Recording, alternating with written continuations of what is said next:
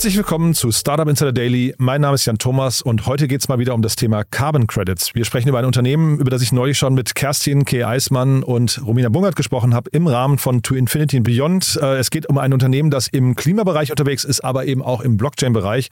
Und es ist ein super spannendes Gespräch, denn das Unternehmen hat gerade eine Finanzierungsrunde abgeschlossen, sitzt zudem äh, ja aufgeteilt in zwei Ländern und zwar in Südafrika und in Deutschland. Dementsprechend freut euch wirklich auf ein tolles Gespräch mit Adrian Wons, dem Co-Gründer und CEO von Senken. Startup Insider Daily. Interview. Sehr schön, ich bin verbunden mit Adrian Wons, dem Co-Gründer und CEO von Senken. Hallo Adrian. Hi Jan. Freue mich, das Versprechen. Du, ich habe neulich mit äh, Romina Bungert und äh, Kerstin, also Key, Key Eismann, über dich schon gesprochen, über, über Senken gesprochen. Und damit sind wir quasi schon mittendrin, denn es zeigt, wenn wir bei To Infinity and Beyond über etwas sprechen, dann geht es immer irgendwie um das Thema Blockchain oder Krypto. Ne? Da sind wir bei euch wahrscheinlich gar nicht so falsch. Ist auf jeden Fall Teil ähm, von Senken, definitiv. Ja, erzähl doch mal aus deiner Sicht wie, oder mit, mit, mit eigenen Worten, was ihr genau macht. Genau, also du hast ja gerade schon erwähnt, ähm, ein Teil ist sozusagen Blockchain der andere Teil ist Climate. Ähm, also wir haben uns zwei Felder ausgesucht, die beide komplex sind ähm, und haben uns gedacht, ach, ist ja nicht schon komplex genug, lass die doch noch beide zusammenbringen.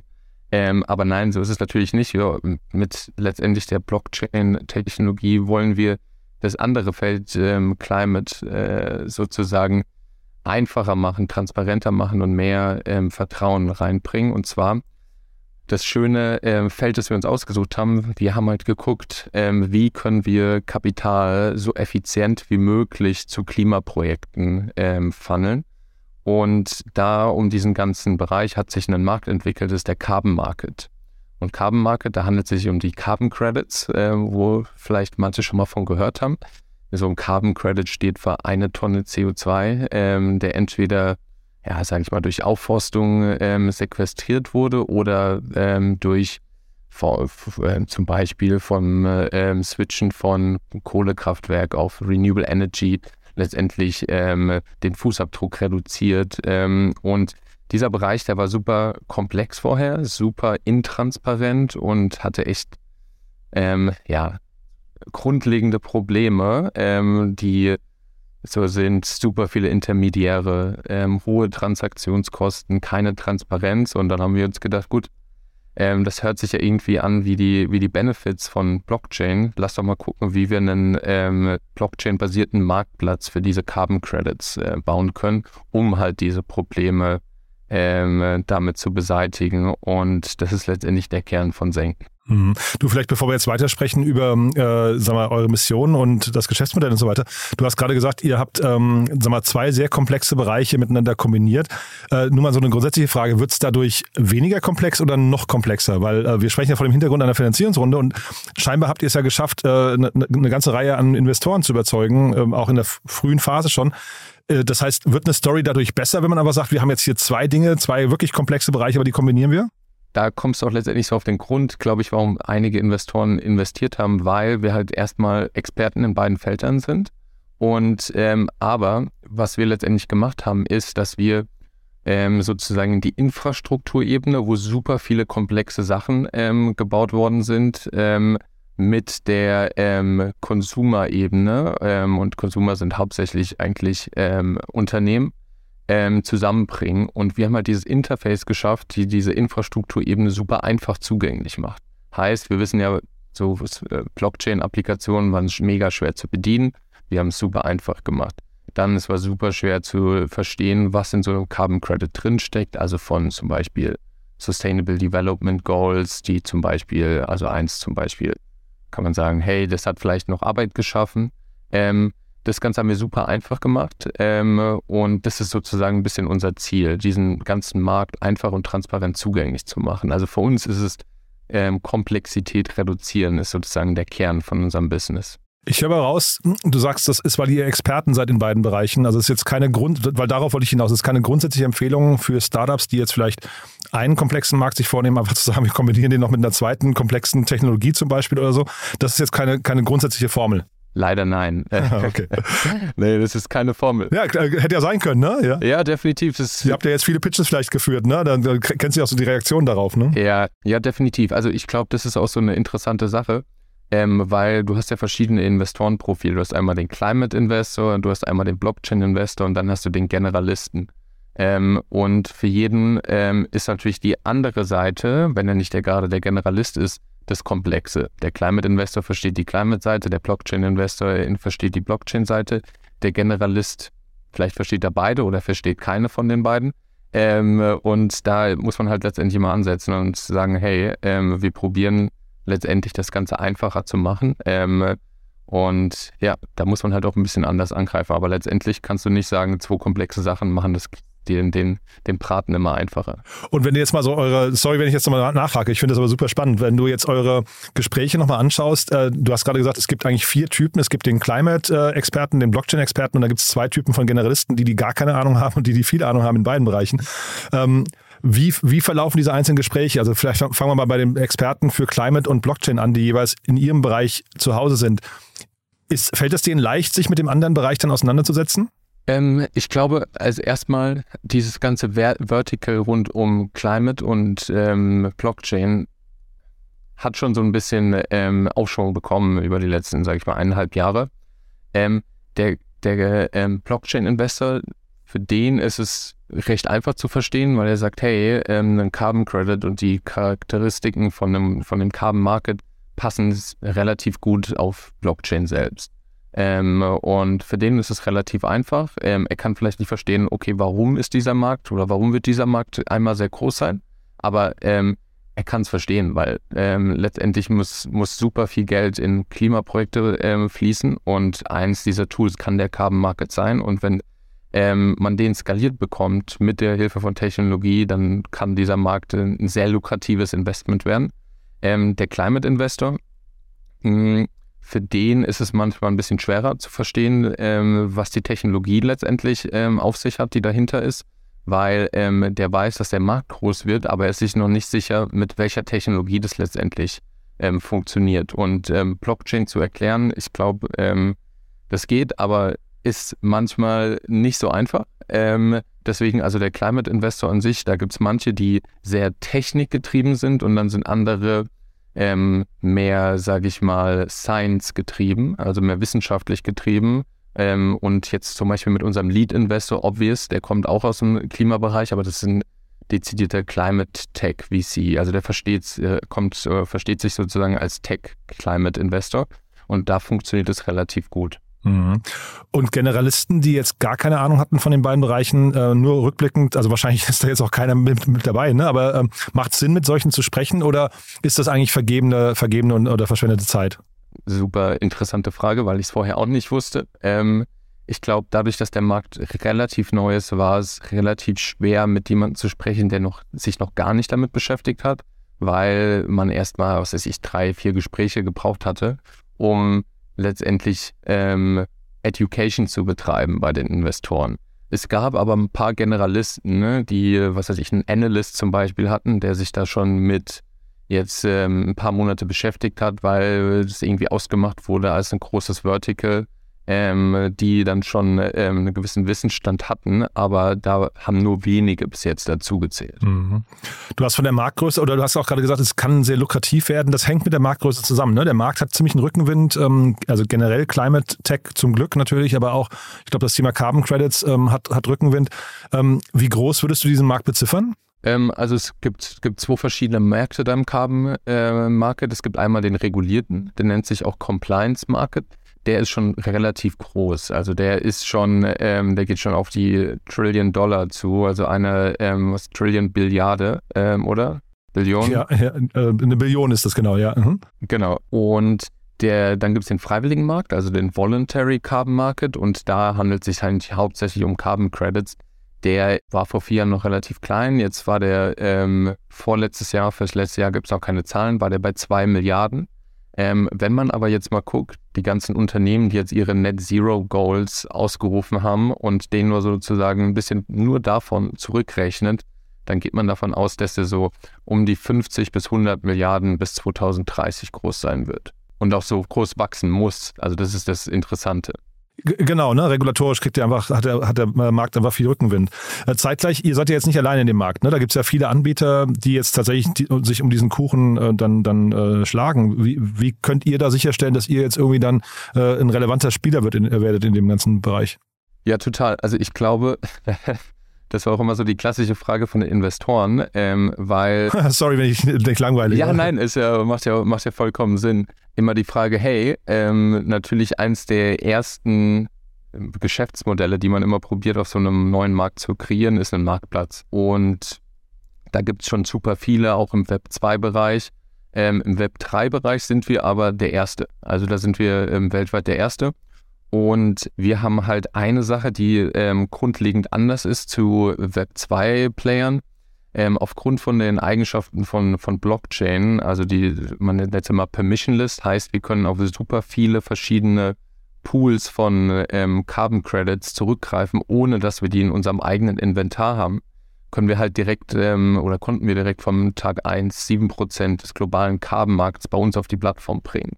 Das ist mehr, mit Abstand mehr, also mehr als zehnfach ähm, so groß wie jetzt der größte Web2-Player. Ähm, und dadurch, dass wir unser eigenes Inventar ähm, nicht haben, haben wir auch keine Inventarkosten, Inventarrisiko. Was heißt, dass wir das auch um einiges günstiger anbieten können. Also die, die, die Wettbewerber, die wir so haben, die haben immer 15 bis 30 Prozent Transaktionskosten zwangsläufig ähm, und wir machen das Ganze mit 2 Prozent. Und ich sag mal, das ist schon ein massiver ähm, äh, Uptick, wenn man sagt, hier, wir können zehnmal so viele Credits für ein Zehntel des Preises anbieten. Mhm. Warum macht ihr das? Also, also ich meine, das ist natürlich äh, äh, das ist eine gute Positionierung, aber ihr könntet ja trotzdem auch sagen, ihr habt einfach mehr, mehr Inventar zum gleichen Preis. Hast du natürlich vollkommen recht, aber ähm, wenn man mal irgendwie guckt, okay, was muss geschaffen werden, damit dieser Markt skaliert, das, dann muss dieser Markt super effizient sein.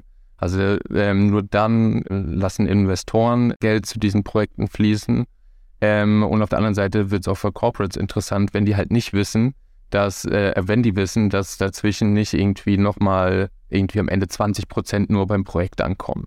Ähm, und um den Markt skalieren zu lassen, muss der effizient sein. Ähm, und wir gehen halt letztendlich auf die Skaleneffekte und sagen, hey, bei uns äh, ist es 2%, ähm, weil es für uns immer noch ein super interessantes Geschäftsmodell ist, weil es viel effizienter auch für uns abläuft. Also wir haben viel weniger Kosten, die damit reinfließen und hoffen halt darauf, Skaleneffekt zu bekommen. Aber auch andererseits eine andere Sache. Ähm, bei vielen ist es immer nur Primärhandel. Also man geht irgendwie auf die Plattform, kauft sich dann eine PDF, diesen Carbon Credit.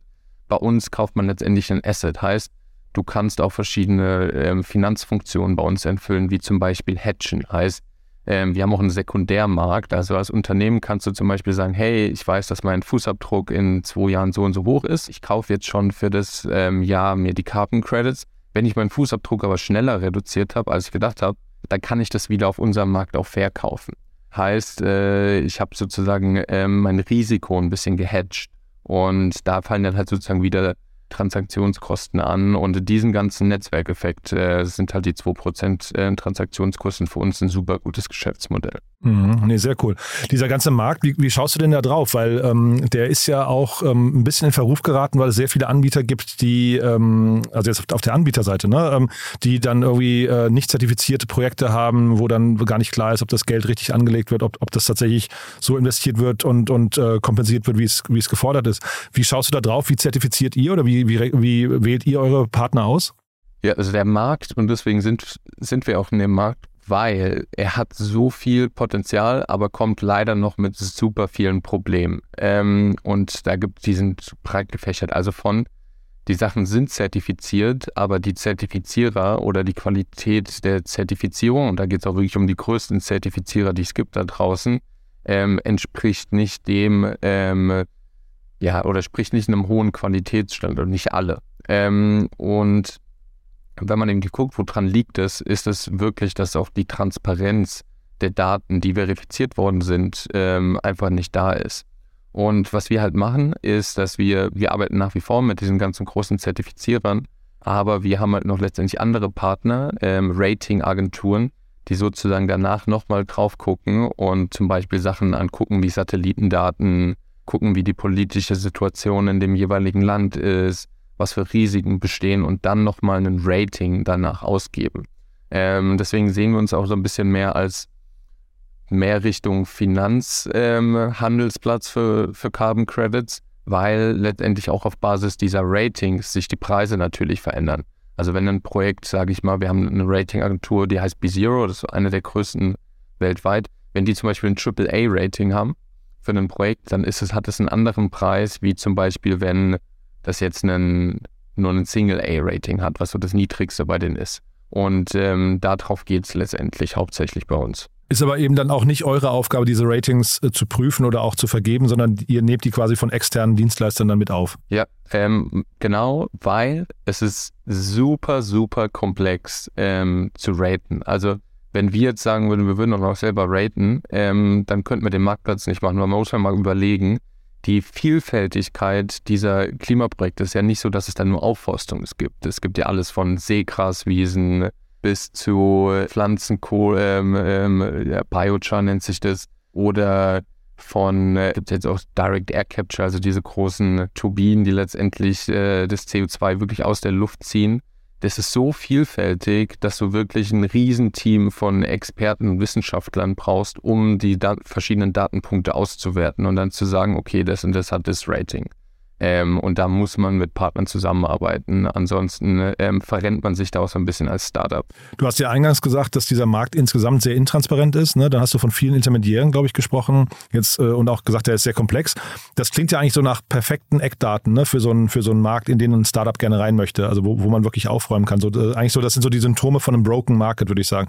Äh, ist das so oder, oder gibt es auch Dinge, die an dem Markt schon stimmen?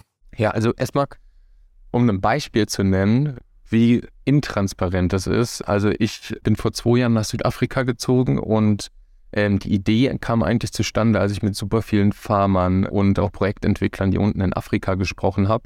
Und es gab ein spezifisches Pro Projekt, was so ein bisschen unser, unser Katalysator war, das seine ähm, Carbon Credits für drei Dollar die Tonne verkauft haben.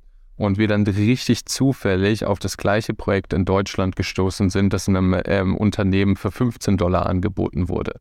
Also von den 15 Dollar 12 Dollar, die nur für Intermediäre ähm, draufgehen. Und wir haben probiert, das zurückzuverfolgen, dadurch, dass der Markt halt super ähm, OTC, also over the counter ist und wirklich übers Telefon die meisten Deals gemacht werden. Also man muss sich wirklich vorstellen, wie ganz früh am Aktienmarkt. Da sieht man mal, wie viele Intermediäre da waren und man haben dann am Ende festgestellt, meistens sind es drei bis vier Intermediäre, die alle zwischen 40 und 100 Prozent ähm, und top draufschlagen. Ne? Wahnsinn. Ähm, also wenn man erstmal da guckt, äh, ja, es ist super ineffizient und vor allem dieser geografische, geografische Gap zwischen 90 Prozent der Projekte sind im globalen Süden und 90 Prozent der Käufer sind im globalen Norden, der wird super ausgenutzt. Also das ist, das ist einfach so.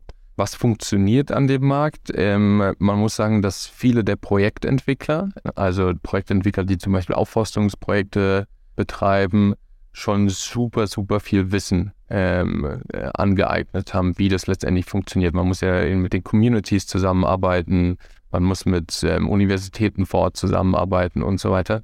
Und da haben sich viele Projektentwickler schon echt gutes Netzwerk aufgebaut und ich würde mal sagen, der größte Teil ähm, macht es auch echt aufrichtig und ich glaube, das ist, ein, ist auf jeden Fall schon mal ein großer, großer Wert, ähm, der da entstanden ist über die Jahre. Wie läuft denn eigentlich bei euch der Vertrieb? Das ist ja auch nochmal spannend, ne? Weil ihr müsst ja jetzt irgendwie, also ich verstehe, ihr seid eine Tech-Company auf der einen Seite, ne? aber jetzt müsst ihr ja irgendwie auch äh, Partner gewinnen, die dann eure Plattform nutzen möchten, euren Marktplatz. Ne? Ähm, und du hast ja vorhin auch gesagt, ihr seid der Erste, der so vorgeht. Das ist ja also das ist ja natürlich toll, immer dieser First Mover Advantage. Zeitgleich äh, war dann noch kein anderer, der quasi mit der gleichen Lösung den Markt vielleicht schon mal ähm, gekitzelt hat und so ein bisschen educated hat. Ne? Das heißt, wie läuft das bei euch? Habt ihr ein riesengroßes Sales-Team oder läuft das alles online? Also wir haben, und du hast es ja gerade schon erwähnt, es ist ein neuer Markt. Also es ist super viel auch noch Education mit drin. Ne? Also man geht jetzt nicht irgendwie, man schaltet eine eine Google-Ad und ähm, kann dann hoffen, dass einer draufklickt und direkt sagt, ach, das war das, was ich schon die ganze Zeit nachgeguckt habe. Also es geht super viel um Education. Ähm, wir haben so ein eigenes Kompetenzzentrum, wo halt letztendlich verschiedene, auch so nach unseren Interviews mit, mit vor allem Corporates und Investoren ähm, so geguckt wird, okay, was, was sind sozusagen die Wissenslücken oder was interessiert die? Ähm, und da gucken wir dann, was für Reports müssen wir da drum bauen, um zu gucken, wie können wir die letztendlich aufschlauen. Also ist die eine Sache und dann anders, der Vertrieb ist ähm, sag ich mal, in, geht über mehrere Verticals. Also einerseits ist es natürlich klassischer Direktvertrieb, also B2B ähm, Sales, wo wir letztendlich mit Corporates, mit Investoren ähm, denen so ein bisschen das Produkt erklären und sagen, hey, können nicht mal eine Demo ähm, zeigen? Und die andere ist ähm, über ein anderes Vertical ist, dass wir letztendlich eine API bauen, die direkt integriert werden kann in Carbon Accounting Tools. Und das heißt letztendlich Carbon Accounting Tools, was machen die? Das ist sozusagen der erste Schritt oft von Unternehmen, um festzustellen, wie hoch ist unser eigener Fußabdruck. Und ähm, wenn die den wissen und vielleicht auch schon für die Zukunft wissen, kann man letztendlich auf unsere API zugreifen, die dann direkt integriert werden kann und ähm, dann in dieser Oberfläche auch direkt Zugang zu diesem ähm, aggregierten Inventar, das wir haben, ähm, drauf zugegriffen werden kann. Mhm, sehr spannend.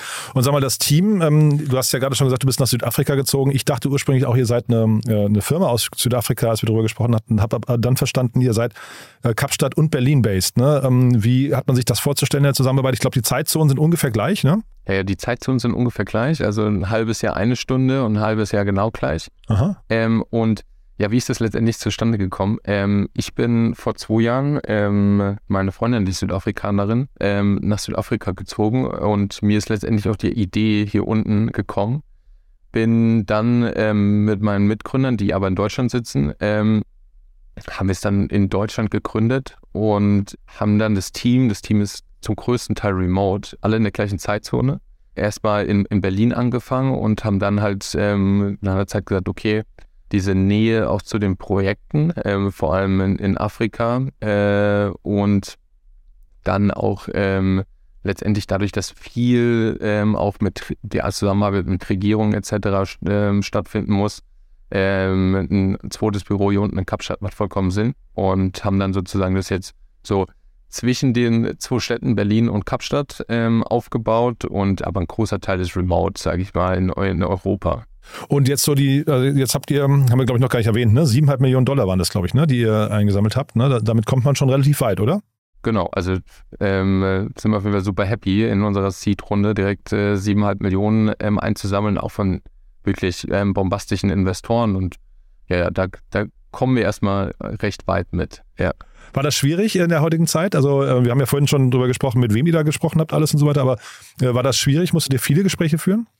Also, ich glaube, grundsätzlich muss man immer viele Gespräche führen, weil man will ja auch den richtigen Partner finden. Aber es lief relativ gut. Also wir haben, das ging relativ zügig. Wir haben unser Lead-Investor, bevor wir überhaupt die, Invest äh, die, die Runde gestartet haben, hatten wir schon unser Lead-Investor oder hatten wir schon ein Termsheet von den vorliegen. Ja, okay, das ist ja Luxus, ne? Ja, ja, das ist also wirklich Luxus gewesen und dadurch, dass es Obvious Ventures waren, was ähm, vor allem dann in San Francisco und Silicon Valley so einer der Top 3 Climate Tech VCs ist, konnte man dann damit natürlich auch gewissermaßen hausieren gehen und hatte dann natürlich auch ähm, ist die Auswahl von, von echt guten Partnern.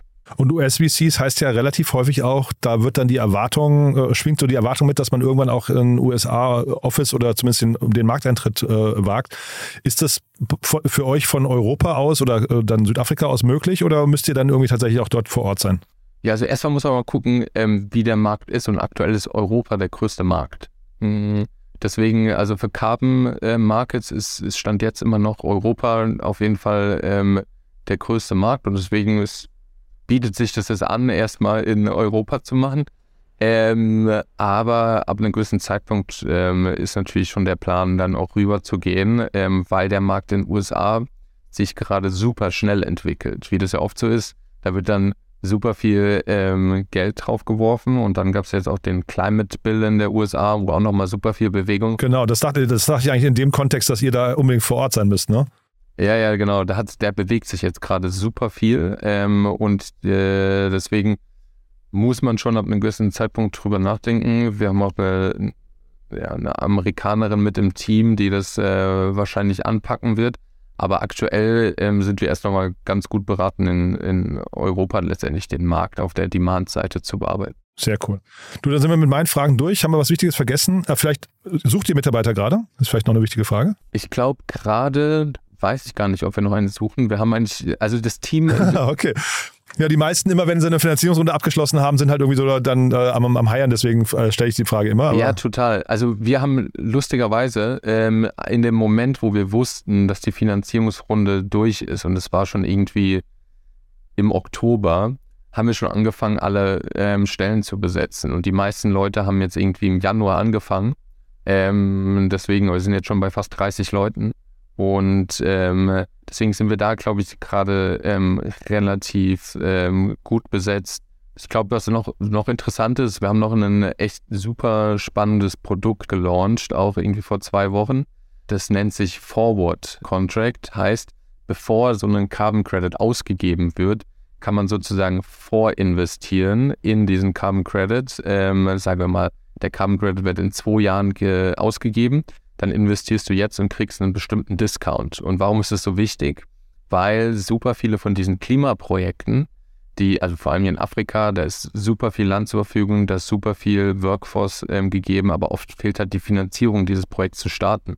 Weil oft kaufst du diesen Carbon Credit erst, wenn der schon ausgegeben ist und alle Kosten in Projektentwicklung etc. schon geflossen ist. Und wir haben das jetzt zum, äh, zum ersten Mal so gemacht, dass man das auch öffentlich und als super einfach und transparent ähm, auf so äh, Forward-Deals äh, oder rein mit investieren kann. Und ich glaube, das ist noch so eine spannende Entwicklung, ein neues Produkt, das wir gerade gelauncht haben, was auf jeden Fall noch erwähnenswert ist. Ab welcher Größenordnung, also Mitarbeiter oder Umsatz oder so, sind denn eigentlich eure Kunden? Ähm, wo geht's denn da los? Also da gibt es gerade keine untere Grenze, sage ich mal. Aber gibt es Startups, die euch nutzen? Oh, ja, also ähm, viele der ersten Kunden waren noch Startups und ich glaube, das ist super, super interessant, weil ähm, viele dieser Deals, wie ich schon vorher erwähnt habe, waren over the counter, also OTC, übers Telefon. Und man hat oft nur gute Preise bekommen, wenn man richtig viel abgenommen hat, also richtig viele Carbon Credits gekauft haben. Und vor allem, sage ich mal, Mittelständler etc. oft nicht die besten Deals bekommen. Und dadurch, dass unser Marktplatz ja komplett offen und transparent ist und auch die Preisfindung, ist es auf, auf jeden Fall super, super interessant, auch für, einen, für einen Mittelständler oder einen äh, Startup, ähm, so einfach Zugang zu diesen Credits zu bekommen, bis auf, die, auf den Kilogramm runter, also bis auf den, auf den Dollar. Sehr spannend. Du, dann hat vielleicht auch jemand zugehört, der sogar euer Kunde werden kann. Bin sehr gespannt, wenn, also wenn es für Mitarbeiter quasi da keinen kein Platz gibt, gerade dann vielleicht für Kunden. Ne? Müssen wir mal schauen. Du, äh, Adrian, hat mir das großen Spaß gemacht. Eine spannende Mission, finde ich. Ähm, war viel drin, äh, finde ich, äh, was man, was man äh, mitnehmen kann. Ähm, Würde ich sagen, wir bleiben in Kontakt, ne? Machen wir so. Super, danke dir. Ganz lieben Dank, ne? Bis zum nächsten Mal. Ciao, ciao. Startup Insider Daily, der tägliche Nachrichtenpodcast der deutschen Startup-Szene. Ja, das war Adrian Wons, der CEO und Co-Founder von Senken. Ein sehr spannendes Thema, finde ich. Und äh, ich glaube, da war unglaublich viel drin. Viele verschiedene Facetten, die wir beleuchtet haben. A, wie man vielleicht aus zwei Ländern heraus ein Unternehmen aufbaut, äh, das dann ja scheinbar sehr remote aufgestellt ist. Dann finde ich super, dass wir darüber gesprochen haben, wie das ist eigentlich mit spezialisierten Investoren. Mit wem sollte man sprechen, mit wem vielleicht auch nicht. Dann auch diese Merkmale aus Startup-Sicht vielleicht eines perfekten Marktes, also fragmentiert, intransparent, komplex und so weiter und so fort. Viele Intermediäre. Also ich fand das wirklich super spannend und dann natürlich die Mission an sich. Bin sehr gespannt, wie es da weitergeht. Ich glaube, Adrian wird nicht zum letzten Mal bei uns zu Gast gewesen sein. Ich freue mich schon auf die Fortsetzung. Wenn es euch gefallen haben sollte, wie immer die Bitte, empfehlt uns gerne weiter. Empfehlt gerne diese konkrete Folge weiter oder natürlich den Podcast als solches. Ansonsten sage ich vielen Dank fürs Zuhören und ich hoffe, wir hören uns nachher wieder. Wenn nicht dann, dann hoffentlich spätestens morgen. Bis dahin, alles Gute. Ciao, ciao.